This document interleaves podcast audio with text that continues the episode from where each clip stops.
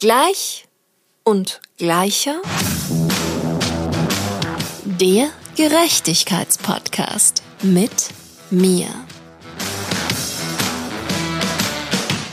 Hallo und herzlich willkommen bei Gleich und Gleicher. Mein Name ist Mia und in dieser Folge ist Sophia Hoffmann mit mir im Gespräch. Sophia ist Köchin, Autorin, Gastronomin und Aktivistin. Vor kurzem ist die Neuauflage ihres Buchs Vegan Queens mit drei neuen Queens sowie sechs neuen Rezepten erschienen.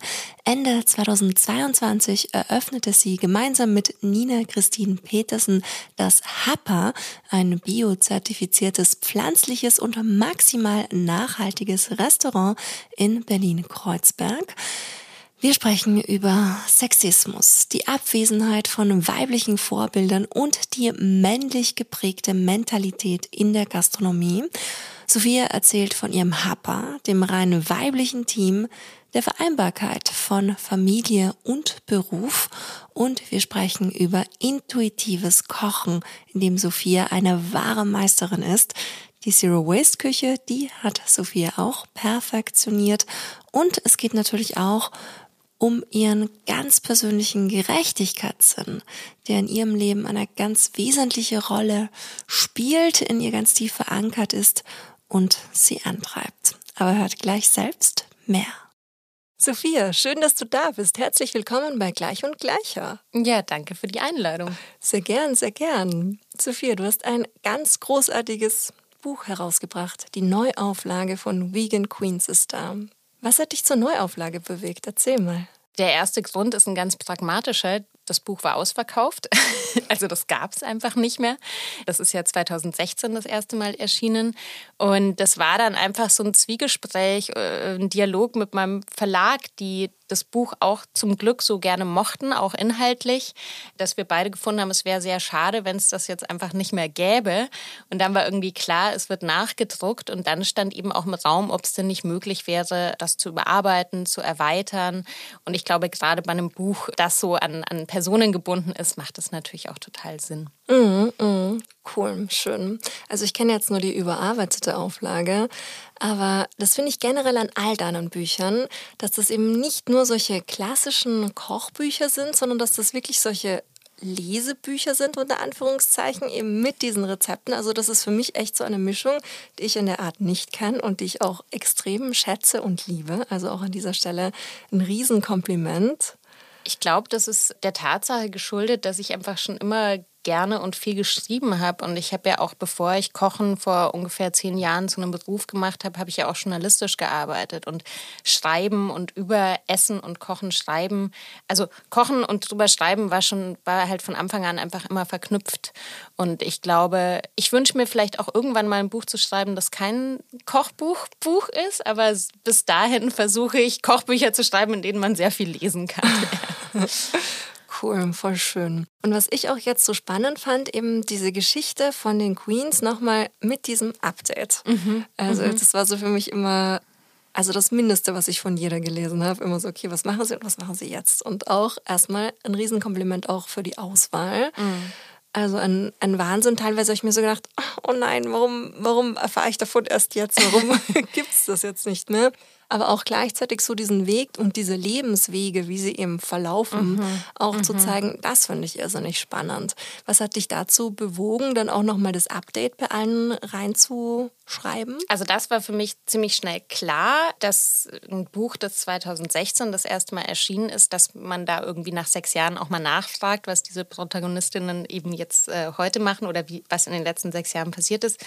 Um es vielleicht nochmal kurz äh, zusammenzufassen, also es waren ja zehn ja eigentlich zwölf Frauen und zehn Unternehmen, die 2016 in dem Buch waren und äh, sozusagen zehn Kapitel. Und wir hatten jetzt eben noch die Möglichkeit, drei äh, neue Vegan Queens dazuzunehmen. Das ist ja dann am Ende des Tages einfach eine Frage von Zeit, Budget, ne? in welchem Rahmen was kann man umsetzen? Wenn es nach mir ginge, hätte ich auch zehn neue Queens noch reinpacken können. Also es mangelt nicht an tollen Protagonistinnen. Genau, aber das war dann eben so das Mögliche. Ja, und gerade, also das Hauptthema ist ja auch äh, Frauen in der Gastronomie. Und das ist natürlich auch eine sehr schnelllebige Industrie. Und da wirklich zu gucken, was hat sich in sechs Jahren geändert und es ist ja auch bei einigen wirklich so, dass sie eine Familie gegründet haben, zum Beispiel, dass einige dadurch auch den Beruf verlassen haben, was auch die Relevanz, glaube ich, dieses Buches nach wie vor zeigt. Also, dass man, ähm, und das ist ja für uns auch ein Thema, irgendwie zu versuchen, Gastronomie anders zu denken oder Teil von einem Paradigmenwechsel zu sein, dass zum Beispiel Vereinbarkeit von Beruf und Familie möglicher ist. Ne? Und bei manchen klappt es nicht und ähm, das ist immer noch ein Weg und, und sowas auch abzubilden ne? und zu zeigen. Ja, finde ich auch ganz wichtig. Mhm.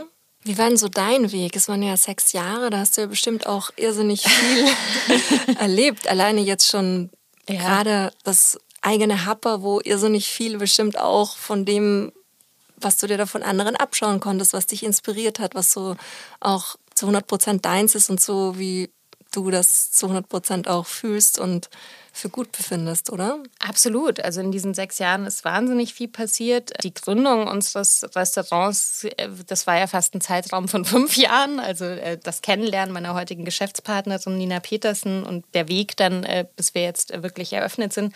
Natürlich auch durch die Pandemie hat sich nochmal nach hinten verschoben. Und ich glaube, was ich oder was mir auch ganz wichtig ist zu erwähnen, alle Protagonistinnen, die ich auch damals schon für das Buch ausgewählt habe, waren Menschen so aus meinem Netzwerk, mit denen ich auch in irgendeiner Weise, also ich habe nicht irgendwie im Internet jemanden gesucht, sondern ne, das waren alles Menschen, mit denen ich schon mal irgendwie gearbeitet hatte, kooperiert hatte entweder in einem Restaurant oder bei Veranstaltungen oder durch irgendein Networking. Und ich habe schon auch extrem viel Selbstreflexion betrieben, ne? um nochmal auf das Buch von damals zu schauen. Und da fließen viele Themen mit ein. Also ich nenne das auch ganz banal. Also heute würde ich es äh, White Feminism nennen. Ne? Also da einfach Diversität war jetzt nicht so ein Thema bei meiner Auswahl damals, einfach auch, weil ich das noch gar nicht so reflektiert habe, glaube ich, 2016. Oder auch so Themen wie auch rein inhaltlich, was die Rezepte angeht. Ich habe mich zum Beispiel die letzten Jahre viel auch mit kultureller Aneignung in der Kulinarik auseinandergesetzt und habe mir auch auf das hin nochmal alle Rezepttexte und auch die Einleitungstexte und auch die, die Zwischenkapiteltexte, ich habe wirklich alles nochmal überarbeitet und auch die Chance zu haben, als Autor dann nochmal komplett auf so ein Buch zu schauen und zu gucken, was habe ich denn auch dazugelernt, ne?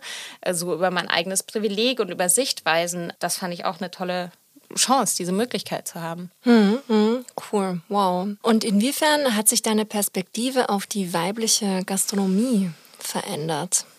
In den sechs Jahren? Ja. es gibt immer noch viel zu tun.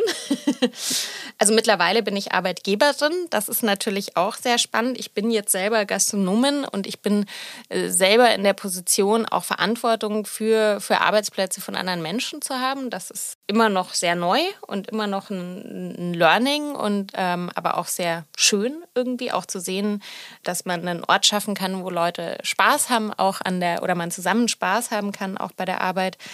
Und ich kann nach wie vor sehen, wie wichtig es ist, dass es solche Bücher gibt oder dass es so eine Repräsentanz auch gibt. Ne? Also das Thema Rollenbilder. Ich habe für mein letztes Buch, äh, Die kleine Hoffmann, das 2021 erschienen ist, habe ich auch viel darüber nachgedacht, wie so mein eigener Weg zum Kochen war und habe einfach wirklich festgestellt, ich hatte schon als Kind diese Liebe und diese Leidenschaft zum Kochen. Ich habe Restaurant gespielt. Es ist niemand in meinem Umfeld auf die Idee gekommen zu sagen, magst du nicht eine Köchinnenausbildung machen? Also es gab keine Vorbilder. Ich bin mit 19 überhaupt nicht auf die Idee gekommen, diesen Berufsweg einzuschlagen. Abgesehen davon war das wahrscheinlich auch wenn auch unbewusst irgendwie negativ konnotiert durch, ne, durch das, was man wusste über Gastronomie oder auch das, was ich in Nebenjobs mitbekommen habe, Sexismus und so weiter. Und der Weg ist immer noch weit, aber sowas wie dieses Buch kann wirklich dabei helfen, Dinge zu verändern. Und ich habe erst letzte Woche eine E-Mail bekommen von einer, von einer Köchin aus Süddeutschland, die mir eine ellenlange E-Mail geschrieben hat über ihre sehr negativen Erfahrungen in dieser Branche und sich ja aus einem gewissen Grund auch an mich gewendet hat. Und ja, einfach, also ich habe jetzt noch keine Lösung für ihre Probleme. Sie sucht einen neuen Arbeitsplatz eigentlich. Aber ich glaube, der, der Punkt ist einfach Repräsentanz schaffen und Netzwerke bauen und sich verknüpfen und, und, und ja, Banden bilden und da, damit kann man Sachen verändern. Mhm, mh. Wie würdest du generell sagen, hat sich das Thema Sexismus in der Gastronomie auch gewandelt? Ist da eine Bewegung drin? Also, es findet definitiv Veränderung statt, wie glaube ich in ganz vielen Branchen und in ganz vielen Bereichen. Manches wird mittlerweile zumindest diskutiert. Aber wir sind leider noch weit weg davon, dass wir jetzt behaupten können, es ist alles kein Problem mehr. Ne? Ich habe auch eine gute Freundin, die ist Lehrerin an der Berufsschule in Berlin, äh, wo die Köche und Köchenausbildung stattfinden. Und die berichtet mir immer noch von Fällen, wo auch weibliche Azubis wirklich in der Ausbildung schlimme Sachen erleben, verbal, körper. Also es gibt diese Fälle nach wie vor. Das ist nicht so, dass das alles irgendwie nicht mehr existiert. Und ähm, das finde ich schlimm. Aber ich glaube schon, dass es immer mehr Arbeitsplätze gibt, die versuchen auch das Arbeitsklima zu verändern oder äh, jetzt Teams diverser zu gestalten. Aber der Weg dahin ist immer noch ein Weg. Also mhm. ist noch nicht alles super. Ja. Mhm. Und ist da die Gastronomie für dich auch Spiegel der Gesellschaft? Mhm. Gute Frage. Also ich glaube, die Gastronomie ist schon noch mal so eine ganz eigene Branche, mm, weil sie sehr lange, sehr patriarchal, sehr, sehr hierarchisch geprägt wurde. Also schon noch, glaube ich, spezifischer als in anderen Berufen. Und ein Teil dieser Arbeitskultur, und das finde ich auch mal ganz wichtig, das so zu benennen, ist auch so eine ganz komische Glorifizierung von wir sind die harten Hunde, wir arbeiten weiter, wenn wir uns die halbe Hand wegschneiden. Wir sind so, was natürlich auch damit zu tun hat, dass oft Leute auch in der Gastronomie landen, die vielleicht QuereinsteigerInnen sind, die vielleicht ohne eine Ausbildung auch, also dass auch Leute aufgenommen werden, was ja grundsätzlich was Gutes ist, die vielleicht in anderen Branchen keine Chance haben. Aber dadurch ist es fast schon so was Märtyrerhaftes. Und das kann man, so eine Selbstaufopferung. Ich habe mal einen Vortrag von einem Journalisten gesehen, der hat das mit so einem Piratendasein beschrieben. Also man denkt so, man ist so tough und cool und es ist eine andere, ein anderer Aspekt als jetzt, sage ich mal, bei Pflegeberufen, wo es auch dieses Aufopferungsding gibt. Äh, es ist vielleicht eine andere Motivation am Ende des Tages, aber es ist schon so eine ganz seltsame Mentalität und die ist halt sehr männlich geprägt. Und ich glaube, das ist schon noch mal extremer als in anderen Branchen. Aber das führt natürlich auch dazu, dass Menschen, die keine weißen Cis-Männer sind, oft äh, diskriminiert werden in dieser Branche ja, und auch die Arbeitsbedingungen und die Arbeitszeiten eben viele Menschen ausschließen, die zum Beispiel Kinder großziehen. Und mhm. das ist halt fast immer so, wenn du irgendwelche äh, männlichen Köche siehst, die jetzt in der Sterneküche oder da groß Karriere machen, die haben irgendeine Partnerin im Rücken, die sich zu Hause um die Kinder kümmert. Ne? Also mhm. das ist, äh, ja, insofern weiß ich nicht, ob man jetzt eins zu eins sagen kann, der Spiegel der Gesellschaft. Vielleicht gibt es auch manche Dinge, die noch extremer sind als in anderen Bereichen der Gesellschaft. Aber klar, ja, am Ende des Tages. Ja, ja ich kenne mich ja ziemlich gut auch aus, in, was Gleichstellung und die Musik betrifft. Und mhm. da kommt es mir auch ähnlich vor. Also da gibt es teilweise sehr viele Extreme, wo das noch extremer ist. Und mhm. wenn du dir auch so Gender Pay Gap anschaust, ist die kulturelle Branche auch noch mal ein Stück über dem Durchschnitt aber dann am Ende doch lauter Phänomene, die sich auch so in der Gesellschaft widerspiegeln. Und dann wiederum sind ja die einzelnen Bereiche ja auch wiederum Teil von unserer Gesellschaft. So es bedingt sich ja auch immer alles wieder. Absolut. Und ich finde, der wirklich äh, frappierendste Teil, wenn wir wieder beim Thema Repräsentanz oder Vorbilder sind, ist ja wirklich diese, diese Außenwahrnehmung. Ne? Also was, wenn wir jetzt irgendwie GastronomInnen oder, oder KöchInnen im Fernsehen sehen oder in den Medien sehen, dann ist es oder war das bis vor ein paar Jahren wirklich fast ausschließlich Sterneküche. Das ist das, was irgendwie als Prestige wahrgenommen wird. Es hat sich so ein bisschen verändert. Mittlerweile ist auch so Streetfood ein bisschen mehr ein Thema geworden. Aber das sind natürlich alles Bereiche, die sehr männlich und weiß dominiert sind, die viel auch mit Privileg zu tun haben. Also auch diesen Karriereweg zu gehen, hat oft mit Geld oder mit GeldgeberInnen zu tun, hat oft damit zu tun, es sich leisten zu können, irgendwo gratis äh, arbeiten zu können und sind eben meistens sehr schlecht vereinbar mit Familie oder mit Kindern und dementsprechend gibt es zwar viele Personen, die keine weißen Männer sind in der Gastro, aber die machen dann vielleicht eine Catering-Firma oder einen Streetfood-Stand oder ein Café. Und das hat nicht dieses gleiche Ansehen. Und ich glaube, mittlerweile wird das ein bisschen breiter, was wir auch kulturell wahrnehmen als, als kulinarische Kultur. Das hat sich schon auf jeden Fall verändert, aber das ist sicherlich auch der Grund, warum es dann immer heißt, ja, wieso gibt es da so wenig Frauen? Mhm, mh. Oder People of Color oder, ne? Also das mhm. ist sehr männlich-weiß geprägt. Mhm, okay. Ja, und das ist ja auch wiederum ein Phänomen, was sich in ganz, ganz vielen Teilen widerspiegelt. Dass viele Frauen das praktizieren, aber die, die dann am Ende gesehen werden und die große Bühne kriegen, eben die weißen Männer mm, sind. Mm. Ja, du, und ganz ehrlich, wie in allen anderen Bereichen, also ich bin da einfach pro Quote, beziehungsweise glaube ich einfach, muss man sich damit auseinandersetzen, auch wenn man als Institution Teil von so einer, von so einer Branche ist, wie man sowas proaktiv verändern kann. Also wenn ich einen Preis verleihe, einen gastronomischen, also ich nenne da auch gerne Beispiele. Es gibt zum Beispiel in Berlin die Berliner Meisterköche. Die sind schon ungegendert im Namen. Ich glaube, da war dieses Jahr bei den Köchen, da gibt es dann auch noch irgendwie Gastgeber und Barkeeper des Jahres und so. Ich glaube, bei den Köchen war nicht mal bei den Nominierten eine Frau dabei. Und das finde ich einfach 2022 nur noch peinlich. Ja? Und da habe ich einfach kein Verständnis dafür. Und sowas soll dann Berlin repräsentieren und die kulinarische Szene in Berlin. Und weißt du, das sind so Sachen, da kann man sich nicht ausruhen und hinsetzen und sagen, ja, nö, wir haben irgendwie niemand gefunden. Nee, also sorry, da musst du einfach mehr Recherche machen. Natürlich gibt es diese Personen und sowas ist dann ein Armutszeugnis einfach. Mm, mm, ja. Total, total. Was hast du das Gefühl, wie angekommen ist die vegane Küche in so Gourmetkreisen und so im, ja, im, im breiten mm. Durchschnitt der Gesellschaft? Mm, also auch da hat sich sicherlich extrem viel getan. Da hat sich sicherlich auch in den letzten sechs Jahren nochmal extrem viel getan. Und ich sage mal, in einer Stadt wie Berlin äh, ne, kann man sicher auf einen Schlag auch mehrere äh, vegane Fine Dining Restaurants äh, nennen. Beziehungsweise gibt es auch viele äh, Konzepte, die halt ich nenne das dann vielleicht Veggie-centered, ne, die halt das Hauptaugenmerk auf Gemüseküche legen und dann zum Beispiel vielleicht nur noch on top tierische Proteine anbieten, was ich auch ein wenn man jetzt nicht komplett vegan ist, auch ein wesentlich nachhaltigeres Konzept finde. Ne? Und es auch als Veganerin einfacher macht, dort essen zu gehen meistens. Also da hat sich schon eine Menge getan. Aber Natürlich, äh, wenn man sich dann vielleicht äh, in, in, andere Gegenden äh, bewegt, dann, äh, also mir geht es immer wieder so, dass ich dann immer wieder merke, so, okay, wow, ich bin einfach so in meiner Blase in Berlin und wenn ich dann mal, ich will jetzt gar keine Stadt, fällt mir jetzt gar nicht ein. Also München ist auch schon zum Beispiel super mittlerweile, aber manchmal merkt man es halt dann und dann denkt man so, das kann doch jetzt irgendwie nicht euer Ernst sein, dass ihr es nicht hinbekommt. Äh. Ach, ich war zum Beispiel letztens in Hamburg in einem echt, äh, für eine Veranstaltung in einem echt noblen Hotel äh, einquartiert zur Übernachtung. Und dieses Frühstück, also das war so in den 80er Jahren stecken geblieben. Weißt du, da gab es dann zwar irgendwie Champagner zum Frühstück und irgendwie so dick Lachs und ich weiß, wahrscheinlich gab es sogar Kaviar oder so. Aber das Einzige, was ich als Veganerin dort gefunden habe, war halt irgendwie, ich hätte mir vielleicht ein Müsli mit einer Sojamilch machen können oder ein Marmeladenbrot essen. Und das finde ich einfach ein bisschen schwach. Hm, hm. Ja. ja. total, total.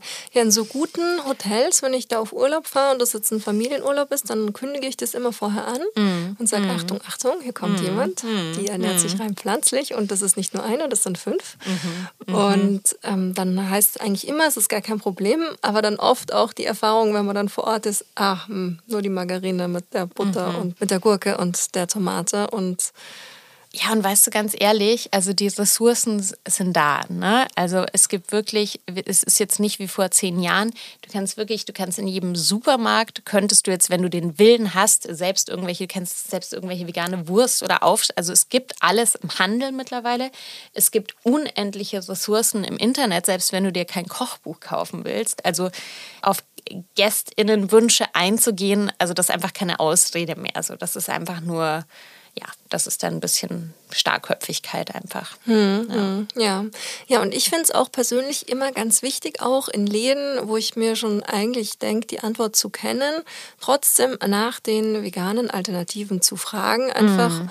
damit das vielleicht dann auch irgendwann ankommt, dass das gefragt wird. Ja, und ja. dass dann Bedürfnis da ist. Das versuche ich immer so. Ja, nee, das sehe ich ähnlich. Und ich meine, ich habe, es gibt ja auch so ein Beispiel, das ist jetzt kein Restaurant, aber zum Beispiel äh, gab es das Thema mit der Deutschen Bahn und der, und der Hafermilch ne, und dem Kaffee. Kaffee. Und das ist auch eine ganz abgefahrene Geschichte. Seit letztem Jahr gibt es das ja jetzt in der Deutschen Bahn. Ich habe jedes Mal danach gefragt und ich hatte dann da auch auf Social Media immer wieder was dazu gemacht. Ich möchte jetzt nicht behaupten, dass ich mit dazu beigetragen habe, aber es gab einen Post, der sehr viral gegangen ist von mir. Und die Agentur, die dann äh, eine große Hafermilchherstellermarke vertreten hat bei diesem Lounge, die haben mir schon unterm Tisch sozusagen gesagt, dass es schon auch sein kann, dass das einen Teil dazu beigetragen hat. Über sowas freut man sich natürlich. Aber weißt du, das kann mir niemand erzählen. Es fahren so viele Menschen mit der Bahn, die irgendwie klimaorientiert sind, die, also, dass niemand nach Hafermilch fragt Das ist einfach Bullshit. Ne? Also das Total. ist halt auch Trägheit und sich nicht damit auseinandersetzen wollen. Und das ist doch schön. Das ist doch zumindest schön, dass es das jetzt mal gibt. Ja, voll, voll. Finde ich auch. Finde ich auch. Es gibt da immer wieder immer mehr positive Beispiele. Ja. Ja, das ist cool. Wir entwickeln uns in die richtige Richtung. Ja, das es dauert nur ein bisschen zu lang alles. Ja, stimmt, das ist eine andere Geschichte. Aber generell, dein Aktivismus, den du in den sozialen Netzwerken pflegst, ist das dann auch so ein Stück weit Ansporn oder was motiviert dich da auch gerade so offen mit ganz vielen Themen umzugehen? Du bist ja da auch sehr politisch, beziehst zu vielem Stellung, auch der Feminismus ist ein Thema, der dir da sehr am Herzen liegt. Warum machst du das? Also ich glaube, ich kann gar nicht anders. Ich war schon immer so. Ich bin so erzogen worden. Ich bin so aufgewachsen. Ne? Also das war auch was, was ich wirklich zu Hause mitbekommen habe. Ich bin auch mit meiner Mama schon auf Demos gegangen als Kind und so und auch ein sehr großer Gerechtigkeitssinn. Und ich glaube, ich war auch schon immer die, die irgendwie den Mund aufgemacht hat, wenn irgendwas, wenn jemand ungerecht, also ich bin da halt auch mutig, also ich traue mich da halt auch was zu sagen und deshalb glaube ich, sehe ich es eher andersrum. Es, es ist, ist Social Media ein gutes Tool, das man eben auch so nutzen kann und zumindest ein paar Leute mehr damit erreichen kann und deshalb weiß ich nicht, habe ich mir die Frage nie gestellt. Also das ist einfach ein ein schöner äh, Nebeneffekt der, Möglichkeiten. Oder naja, vielleicht ist, ich meine, das begünstigt sich ja. Klar bekommt man vielleicht eine Reichweite, wenn man Bücher schreibt oder in anderen Medien irgendwie über einen berichtet wird, aber gleichzeitig ja, weiß ich nicht. Ich finde es einfach wichtig, auch Stellung zu beziehen. Und ich habe von einem, ich glaube, es ist ein, von einem Ex-Freund von mir, der hat das mal. Ich war so, als ich so Anfang 20 war, war ich so, ja, irgendwie sehr unpolitisch, auch so was Feminismus angeht und war so, ja, naja, das macht ja keinen Unterschied, was ich denke, was ich mache. Der war sehr links und der war sehr politisch. Und der hat damals zu mir gesagt, nein, weißt du, der erste Schritt ist, dass du überhaupt eine Meinung hast. Das heißt jetzt nicht, dass du von heute auf morgen damit die Welt verändern kannst, aber einfach mal Stellung zu beziehen und eine Position zu haben und zu der auch zu stehen. Und das ist mir total im Kopf geblieben. Und ich glaube, das habe ich einfach übernommen seitdem. Mhm. Aber ein ganz wichtiger Punkt, und ich glaube, das ist was, was wir viel zu wenig können äh, mittlerweile, ist auch halt, also außer jetzt irgendwie Antisemitismus, Rassismus oder sowas, aber wirklich auch andere Meinungen auszuhalten. Mhm. Das ist manchmal mhm. schwierig. Ne? Mhm. Also man, ja. Voll, voll, das stimmt. Aber ich Das sind keine Meinungen übrigens. Ja. ja, das stimmt auch wieder. Aber mir geht es teilweise jetzt echt schon so, wenn irgendwas passiert, dass ich dann immer schon absichtlich so in deinen Feed ähm, rein scrolle und schaue, okay, was sagt die Sophia dazu? Mhm. Weil deine Gedanken dazu einfach irrsinnig, finde ich, wertvoll sind und bereichernd. Also da auch ein Riesenkompliment an der Stelle. Dankeschön, das freut mich sehr. Also das erzeugt natürlich einen gewissen Erwartungsdruck. Ich glaube, das ist, das ist bei allen Menschen, die sich irgendwie so auf, auf Social Media betätigen oder positionieren, natürlich immer so eine Gratwanderung. Ne? Es gibt auch Leute, die einem dann zu irgendwie zu, zu Themen sofort was schicken und das auch so ein bisschen einfordern. Und das kann ich natürlich nicht leisten. Ich kann nicht zu allem immer irgendwie sofort was posten oder und, und das finde ich auch nicht richtig. Abgesehen davon, dass ich momentan sehr eingespannt bin mit der Eröffnung meines Restaurants und sowieso fast nur noch am Wochenende Zeit für Social Media habe. Aber ich glaube, so, solange es nicht in die Richtung geht, dass jemand erwartet, dass du quasi News Broadcast bist und immer irgendwie alles weiter multiplizierst, ist es, also bei mir ist es noch sehr gut auszuhalten. Ich kriege immer wieder bei anderen mit, das finde ich schon krass, also wie von denen dann eben auch eingefordert wird dass sie zu Dingen sofort Stellung beziehen mhm. müssen. Mhm. Und das meine ich vielleicht auch so ein bisschen mit dem. Also einerseits auch mal andere Standpunkte und Meinungen aushalten und auch nicht so, so viel verlangen mhm. von Leuten, mhm. glaube ich. Ja, okay. Okay, stimmt. Das ist aber auch gut, dass du es das sagst von einer anderen Perspektive. Also ja, ja. klar.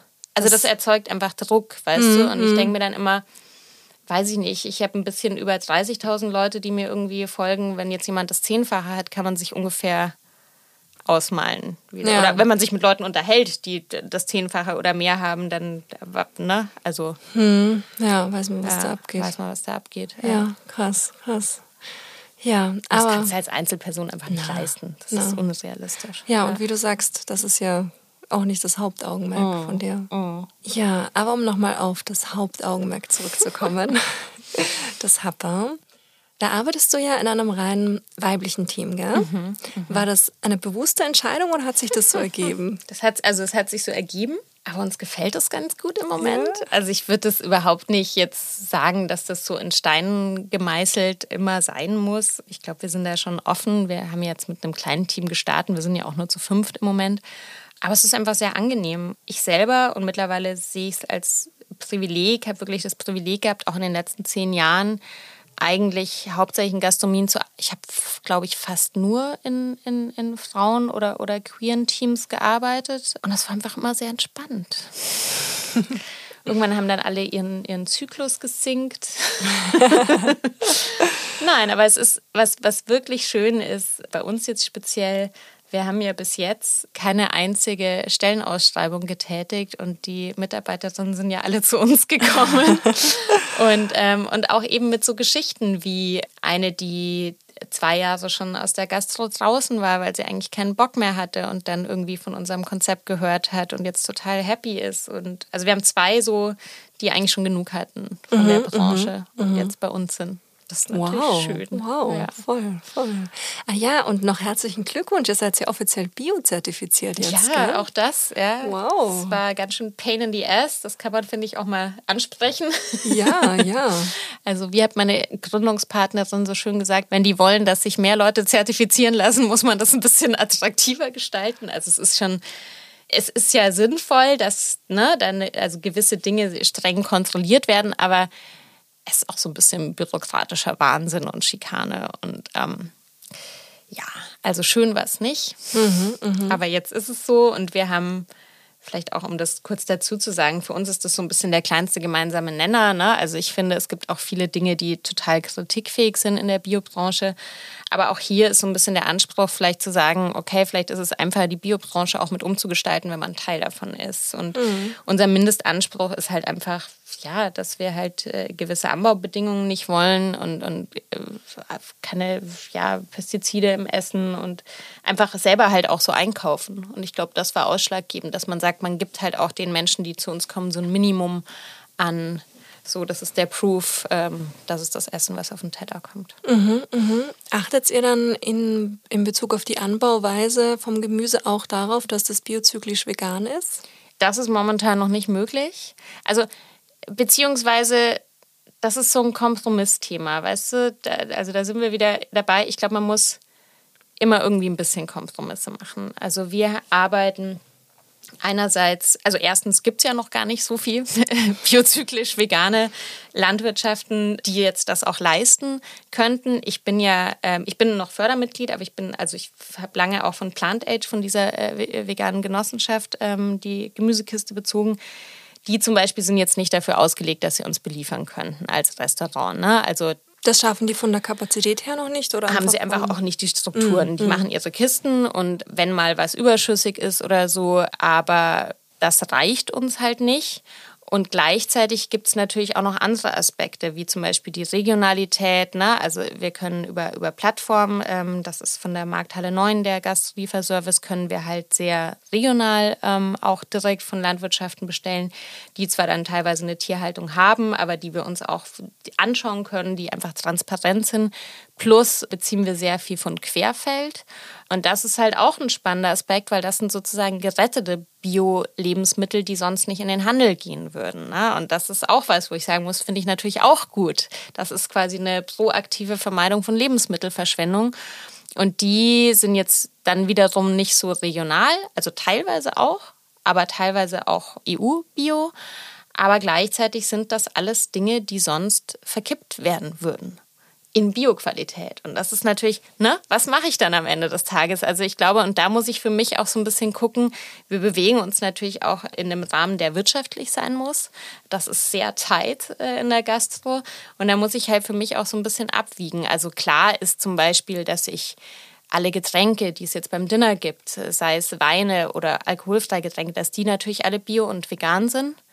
Sowieso alles, aber ja, also das können wir momentan noch nicht leisten. Mm, mm. Ja. ja, aber ich meine, es ist selbst ja im Privaten ist es schon schwierig, weil wir haben auch von Plantage die Gemüsekiste und die reicht für uns als fünfköpfige Familie auch nicht.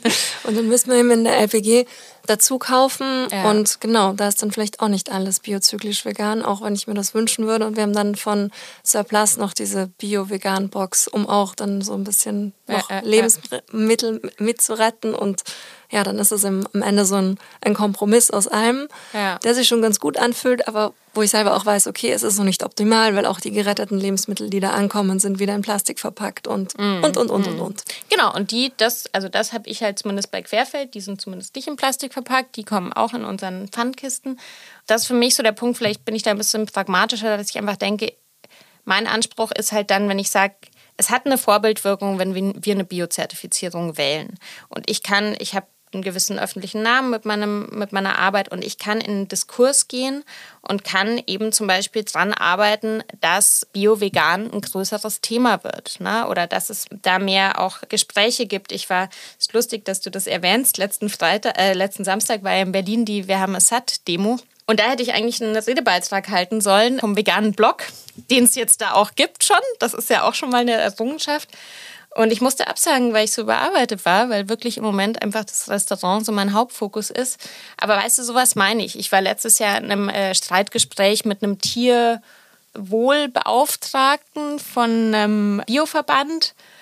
Das war ein sehr intensives Gespräch. Wir hatten sehr kontroverse Meinungen, aber ich versuche halt dann wirklich da einfach Teil von der Veränderung zu sein. Und das ist dann, ja, das ist mir fast noch wichtiger, als jetzt schon sagen zu können, alles, was wir verarbeiten, ist auch bio-vegan angebaut. Mm, mm. Ja, total, ja. total. Und ich kann das total nachvollziehen. Ich habe mich so mit der letzten Energie, die ich hatte, habe ich mich auf diese Demo geschleppt, ja. aber ich war auch nicht angefragt, da irgendwas zu reden. Ich habe es nicht mehr geschafft. Wir haben es auch nicht geschafft, bis zum Ende durchzumarschieren, ja, weil dann irgendwann die Kinder ja halt auch aufgegeben haben und wir umgegeben haben und dann so einen Sechsjährigen kannst du auch nicht ewig tragen. Aber ich, ich, tu, ich befürchte fast, es gibt nächstes Jahr auch noch was zu demonstrieren. ja, und globaler Klimastreik kommt auch noch. Also das ist ja, ja nicht das Einzige, wo es sich lohnt, auf die Straße zu gehen. Ja. Und ich muss dazu sagen, ich bin noch eine echt sehr spät berufene Demonstrantin. Mhm. Deswegen muss ich noch ganz viel nachholen. naja, so ist es ja nicht, dass man dann ein, ein Pensum auffüllen muss. also ich fühle mich auf jeden Fall dazu berufen und da einfach gerade auch sehr wohl. Aber ja, ich glaube, es ist einfach wichtig, so zu tun, auch, auch nach den eigenen Maß, nach den eigenen Maßen der Möglichkeiten, weil total. Und ich glaube, das ist was, also weil wir auch so über Online-Aktivismus und so gesprochen haben. Ich war zum Beispiel vor zwei, drei Wochen, als dieses ganze Thema in Lützerath sich zugespitzt hat.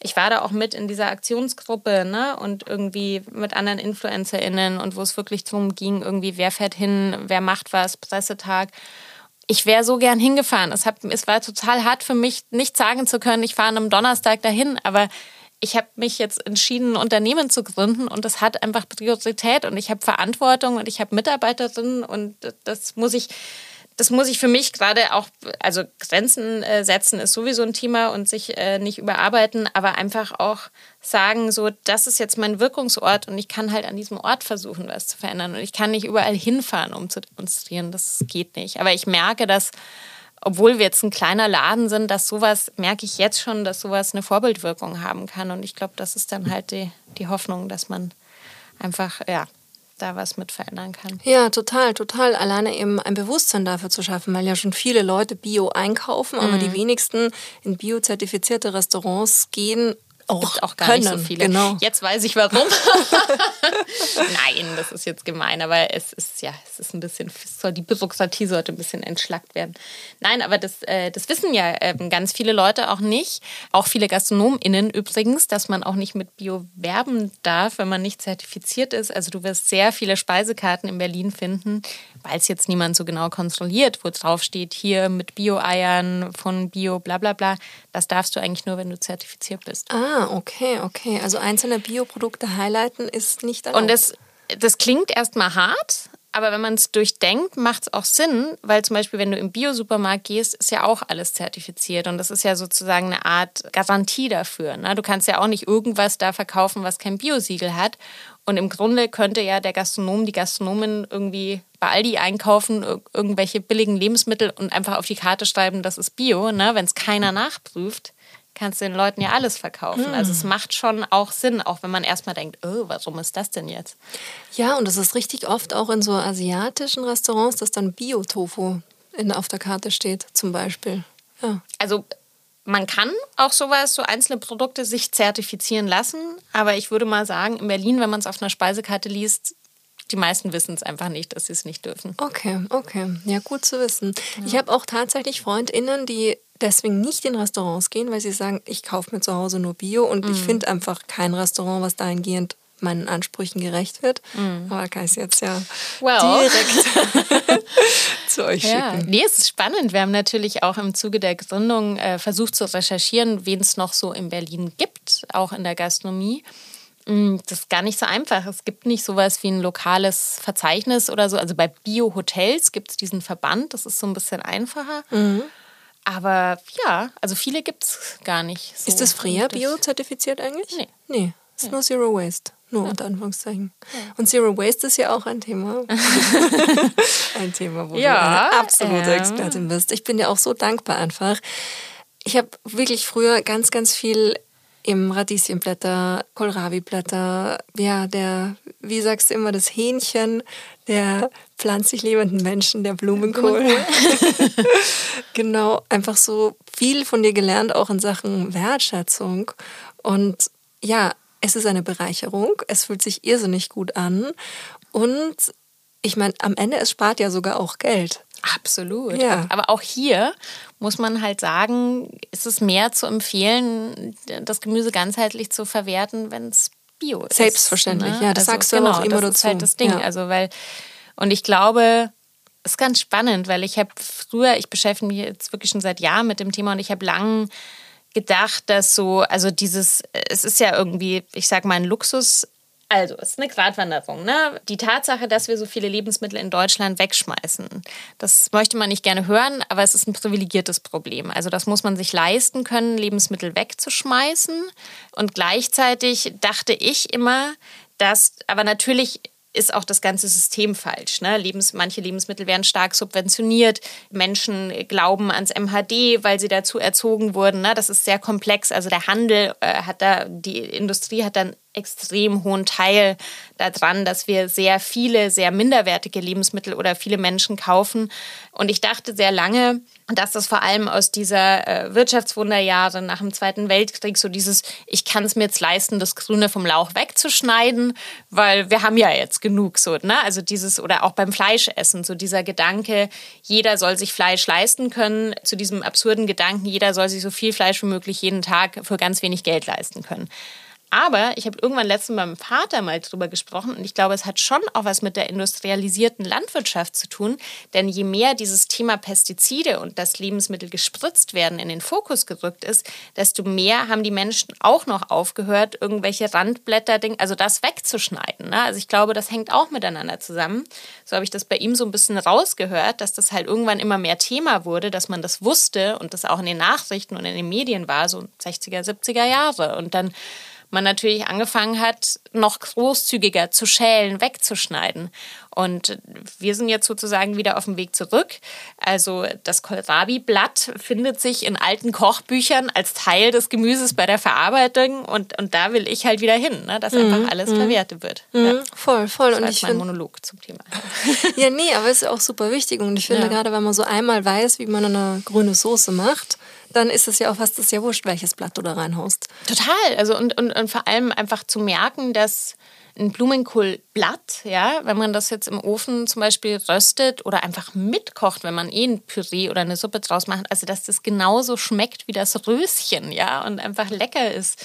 Also die Sachen, ich will jetzt niemanden ermutigen, irgendwas essen zu müssen, was total holzig ist oder einfach sich nicht schwer essen lässt, ist natürlich mhm. Quatsch. Mhm. Aber ganz viel davon ist ja wirklich lecker und essbar. Mhm, voll. Und da gibt es ja auch wieder ein Buch von dir, die intuitive Küche. Ja. Das finde ich auch so schön. Das ist genau eben dieses Empowerment in der Küche, so von dir zelebriert wird, auch ein Stück weit. Weil das ist auch genau das, ich bin auch immer so, wenn ich irgendwo ein Rezept lese, fange ich eigentlich schon an, mir zu überlegen, was ich noch selber dazu machen könnte. Und wenn es dann ein Buch gibt, was schon genau so aufgebaut ist und so denkt, das hat mir damals sehr aus der Seele gesprochen. Ja, und das ist natürlich auch der Gedanke dahinter, ist natürlich auch so ein bisschen, sozusagen Einstiegsbuch für alle Wissensstufen. Ne? Also es ist nie zu spät, mit dem Kochen anzufangen, egal ob man jetzt irgendwie gerade zu Hause auszieht oder, äh, weiß ich nicht, Mitte 50 ist und sich noch nie damit beschäftigt hat.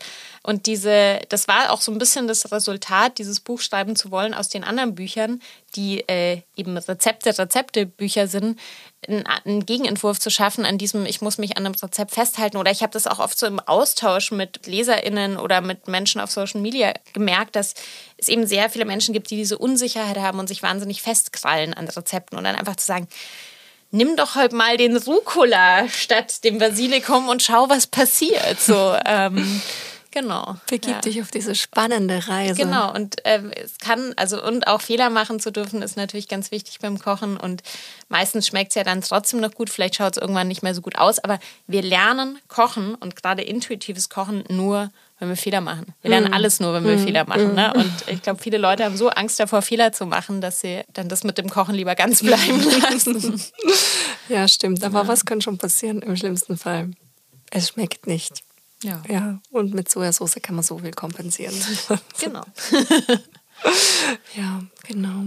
Du bist ja hier in einem Gerechtigkeitspodcast. Mhm. Jetzt würde mich wahnsinnig interessieren, was löst das Wort Gerechtigkeit bei dir aus?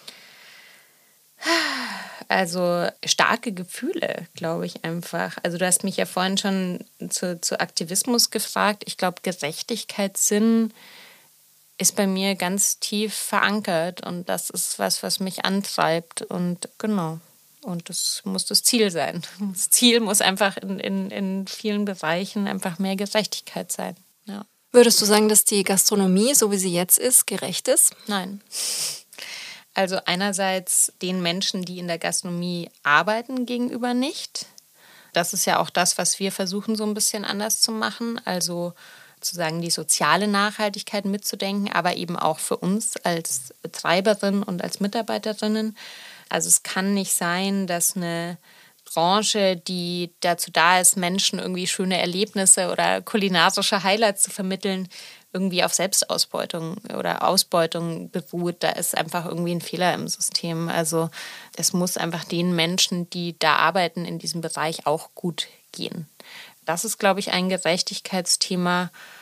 Ja, das ist wahrscheinlich auch so das Größte in der Gastronomie. Und ich finde, welche schmale Gratwanderung euch beim Happer ja auch irrsinnig gut gelingt, ist auf der einen Seite die soziale Gerechtigkeit für die Mitarbeitenden und die Vereinbarkeit mit der Familie und dem Beruf und dann auf der anderen Seite auch gleichzeitig Preise anzubieten, mhm. die niemanden per se ausschließen. Das ist ja auch mhm. nochmal so mhm. irrsinnig komplex, oder?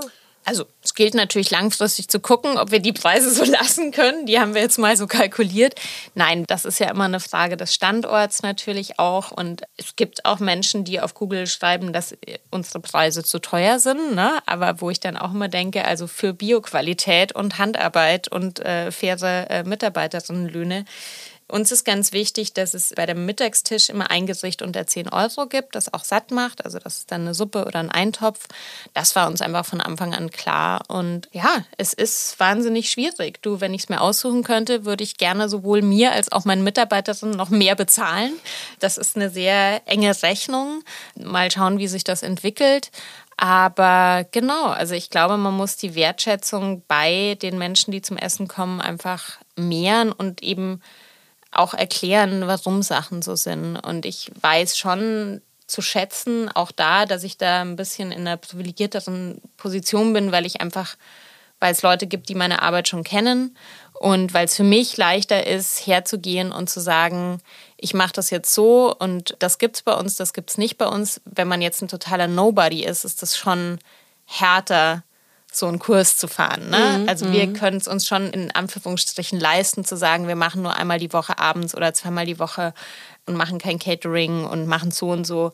da habe ich schon eine ganz gute Ausgangsposition. Aber deshalb nutze ich sie auch vielleicht, dass dann irgendwann das für andere auch möglich ist. Mhm, mh, cool. Auch eigene Ansprüche zu stellen. Ich glaube, ja. man neigt immer äh, in dieser Branche sehr dazu, es allen immer recht machen zu müssen. Mhm, mh. Und daran geht man, glaube ich, kaputt einfach. Mhm, mh. Was ihr ja auch macht, ist den Space sozusagen zu erweitern für Veranstaltungen. Selbst durfte ich ja auch bei einer schon dabei sein. Und ist da mehr geplant? Jetzt gab es ja letzte Woche auch die Vernissage, richtig? also auch hier natürlich im Rahmen unserer Kapazitäten. Ja. Das ist ein ganz wichtiges Thema. Das heißt, wir werden das so, also das ist schon regelmäßig geplant. Wir werden das, denke ich mal, so sukzessive aufbauen. Aber es wird jetzt nicht jeden Monat zehn Veranstaltungen geben. Aber natürlich ist es toll, dass wir einen Ort haben, den wir so nutzen können. Und ich kann ja noch vielleicht kurz was sagen zu der Ausstellung, weil das auch so ein totales Herzensprojekt war. Und das ist auch das Tolle, wenn man dann so einen eigenen Ort hat. Das war ähm, oder ist immer noch eine Fotoausstellung von äh, Denise Overa. Das ist eine ähm, Fotografin aus Ruanda. Die hat Porträts gemacht von Kaffeebäuerinnen ähm, von der Kooperative. Und das ist tatsächlich auch der Kaffee, den wir verkaufen. Das ist unser einziges Nicht-Bio-Produkt, weil der einfach konventionell, also der ist halt nicht zertifiziert, aber wird, wird mehr als fair hergestellt und wir fanden dieses Konzept so toll. Ich will das nur kurz einfach mit erwähnen, denn das ist nicht nur fair gehandelter Kaffee, sondern der bringt sozusagen die Wirtschaftsmacht auf den afrikanischen Kontinent zurück. Das bedeutet, der wird auch größtenteils geröstet in Ruanda. Oft gehen diese Arbeitsplätze ja dann in die Konsumländer, sag ich mal. Und die Menschen in Deutschland bilden sozusagen eigentlich nur den Vertrieb. Und die Wirtschaftsmacht ist aber wirklich bei diesen Bäuerinnen und das ist extrem ungewöhnlich. Und Denise hat eben diese Porträts gemacht. Es gibt auch ein Buch dazu. Und auch da, das hat so viele Parallelen. Es geht um Repräsentanz. Es geht auch darum, wie oft afrikanische Menschen sehr von EuropäerInnen dargestellt werden und wie anders das ist, wenn sie äh, ja von, von aus einer eigenen Sicht einfach porträtiert werden. Sie hat das auch erklärt in der Ausstellung. Also sie nennt die auch Strong Women Behind Strong Coffee und wenn wir dieses für uns schon fast abgedroschene starke Frauen-Ding hören, dann denken wir irgendwie an Politikerinnen, Stars, irgendwelche Leaderinnen. Aber das sind ganz einfache Frauen, die trotzdem was machen, was wir eigentlich jeden Tag konsumieren und dabei vollkommen unsichtbar sind und aber auch Frauen sind, die natürlich in dem spezifischen Fall auch eine wahnsinnige Resilienz haben, die teilweise Genozidüberlebende sind in Ruanda, die ihre ganzen Familien ernähren und die auch in diesem Fotoprojekt die Möglichkeit hatten, sich selbst so zu präsentieren, wie sie das möchten. Also sehr häufig werden Menschen, die dann so in der, in der Landwirtschaft in, in afrikanischen Ländern porträtiert werden, sieht man dann irgendwie mit einem Korb auf dem Kopf oder bei der Arbeit. Und die Porträts sind einfach in ihren besten Outfits schön, wie sie sich zeigen wollen und nicht irgendwie so bei der Arbeit, also weißt du, was ich meine? So mhm. einfach eine, mhm. eine, auch eine Selbstermächtigung, wie will ich porträtiert, wie will ich dargestellt werden und das ist einfach ein ganz anderer Blick. Cool. Und genau, und deshalb wollten wir das unbedingt machen. Und ich kenne Denise digital schon seit zwei Jahren und ähm, es hat sich eben jetzt ergeben, dass sie nach Berlin eingeladen wurde zur Grünen Woche und wir haben jetzt diese Gelegenheit beim Schopf gepackt. Und genau, und diese Ausstellung ähm, gemacht. Und das ist natürlich genial, dass es wir irgendwie so einen Ort haben, wo man mhm, sowas dann auch mhm. mal machen kann. Cool, cool. Und die Bilder, die bleiben auch weiterhin? Die bleiben jetzt erstmal noch die nächsten Wochen. Ich kann dir noch nicht ganz genau sagen, bis wann, weil wir noch so ein bisschen auch so kleinere Renovierungen noch machen müssen. Aber erstmal, genau, gibt es mhm. die noch bei uns. Mhm. Wie bist du generell zu dem Café gekommen? das ist eine sehr lustige Geschichte. Ich war vor Jahren mal auf einer Veranstaltung und da hat mir der Gründer, der, das weiß gar nicht mehr, was das für ein Event war, ein bisschen was darüber erzählt. Und ich war so, ja, äh, cool, klingt spannend. Und dann hat er mir seine Visitenkarte gegeben. Und dann habe ich mir die erst zu Hause angeschaut und habe festgestellt, dass das ein Kindergartenfreund von mir ist. Ah. und ich bin ja in München aufgewachsen und es war sein sehr spezifischer bayerischer Name, Xaver Kitzinger. Und ich habe gedacht, okay, so viele Xaver Kitzingers gibt es, glaube ich, nicht. Und dann habe ich ihm eine E-Mail geschrieben, habe ihn gefragt, ob er da und da in den Kindergarten in die Grundschule gegangen ist. Genau, und dann haben wir festgestellt, dass wir beide sozusagen als, ja, als Ketzerkinder auch im, also Ne, wir waren beide ungetauft. Das war in München damals noch echt was Außergewöhnliches und, wir, und die wussten gar nicht, was sie mit uns anfangen sollen statt Religionsunterricht. Und es gab dann sozusagen alle, also Ketzerkinder deshalb, weil ein Religionslehrer uns wirklich mal so genannt hat. Wirklich? Und genau, wir waren dann irgendwie in dieser Ethik-Selbstbeschäftigungsgruppe zusammen.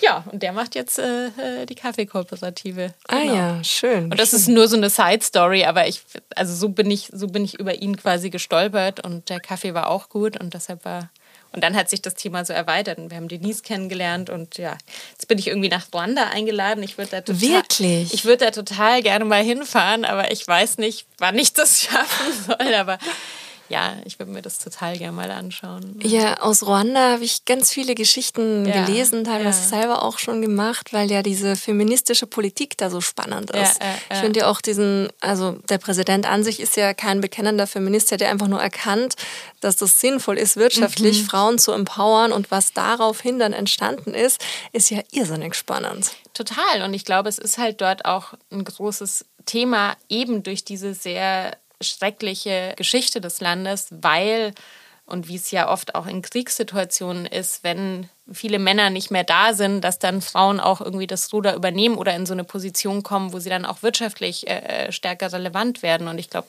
das ist halt dort auch passiert.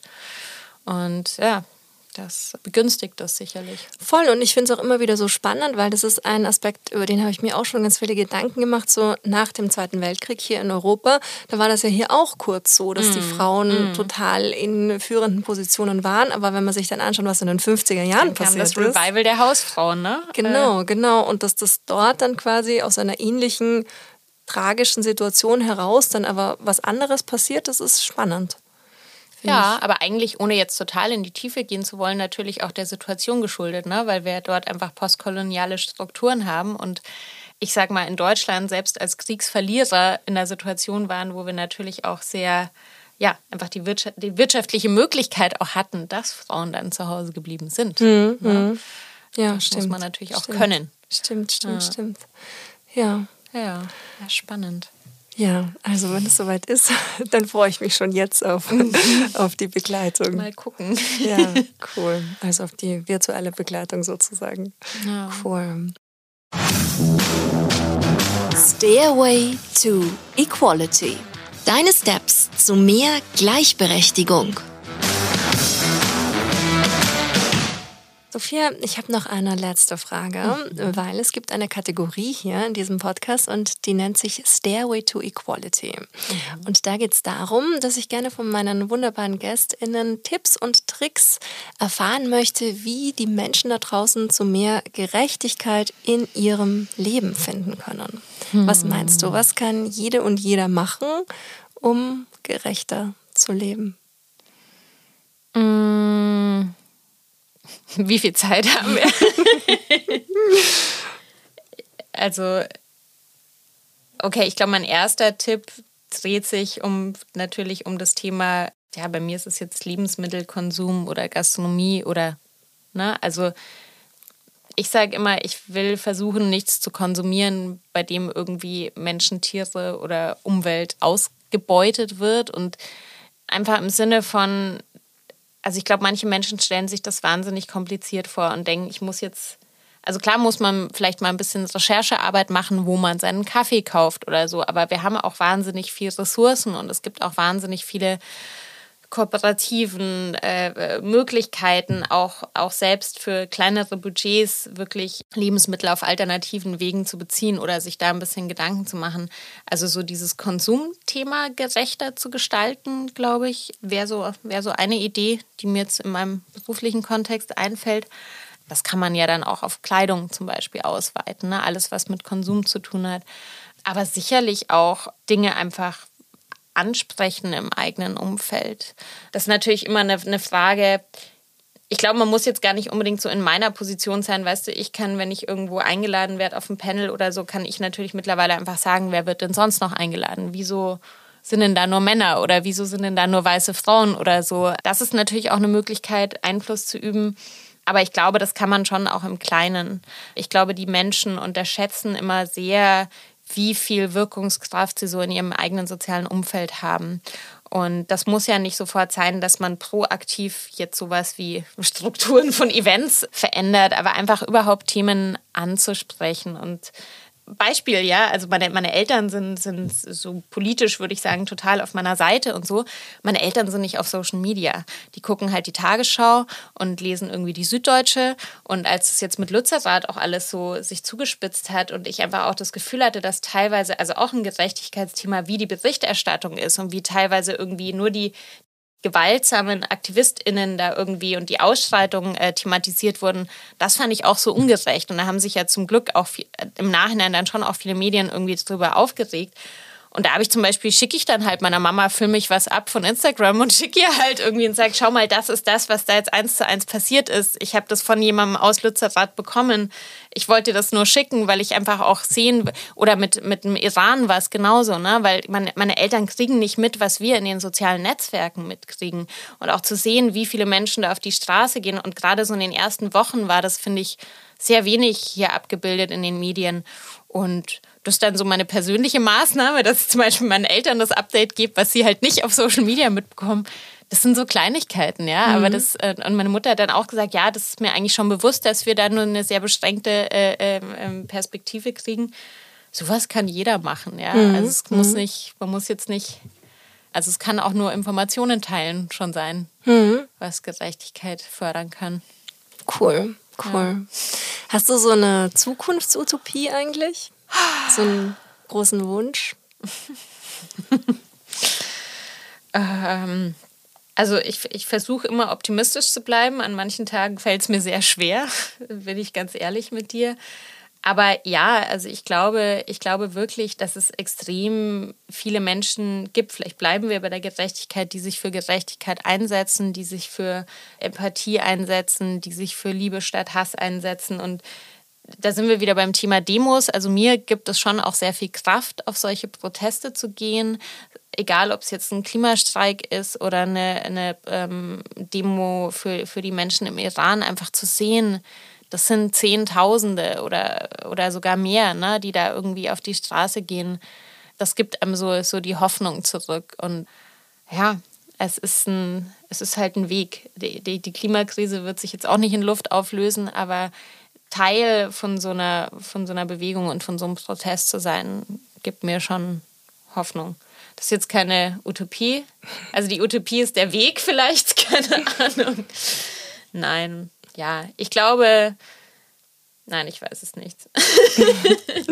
der Weg kann ja auch ganz oft das Ziel sein. Ja, der Weg ist irgendwo das Ziel und, und und das ist so ambivalent, weil einerseits sehen wir, dass viele Dinge sich schon zum Positiven verändern. Gleichzeitig sehen wir, wie konservative Kräfte sich dann wieder dagegen zur Wehr setzen. Wie ich immer so schön sage, also das Patriarchat lässt sich nicht von heute auf morgen stürzen. Das wehrt sich halt extrem und schlägt zurück. Und das, da muss man sich einfach drauf einstellen und weitermachen. Mhm. Mhm. Genau, also es ist ein Weg und der ist manchmal anstrengend, aber ich glaube, daraus kann man irgendwie auch Hoffnung schöpfen. Und es ist, es verändert sich auch viel, aber viel zu langsam. ja, voll. Ich kann nur sagen, ich bin ja auch, habe auch diesen Weg eingeschlagen und ich finde den total erfüllend. Auch klar, das ist schwierig und man hat auch manchmal depressive Schübe und, alles, aber ich finde auch so die Menschen, die einem da unterwegs begegnen, mm. das ist ein mm. gutes Gefühl, das fühlt sich gut an. Ja, und ja egal was dann am Ende auf uns zukommt, so, wir haben was getan.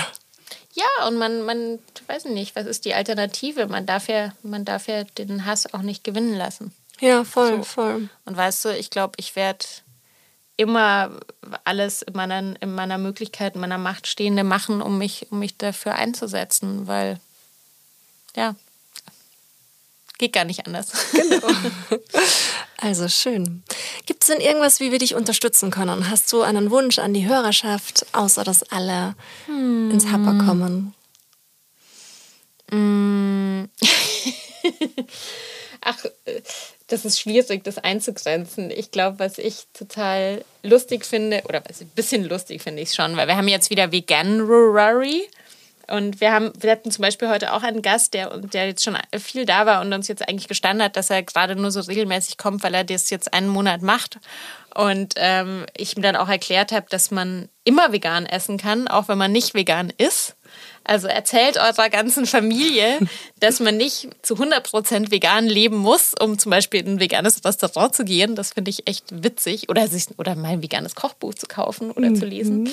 Ja, vielleicht, vielleicht würde ich mir das so wünschen, wirklich mehr, mehr Initiative so im eigenen sozialen Umfeld. Ich hatte, als ich, ähm, jetzt muss ich auch noch ausholen, ich habe äh, bis vor eineinhalb Jahren auch einen Podcast gemacht, der hieß Hoffmanns Küche. Den habe ich so ein bisschen auf Eis gelegt, weil ich zu viele Projekte hatte.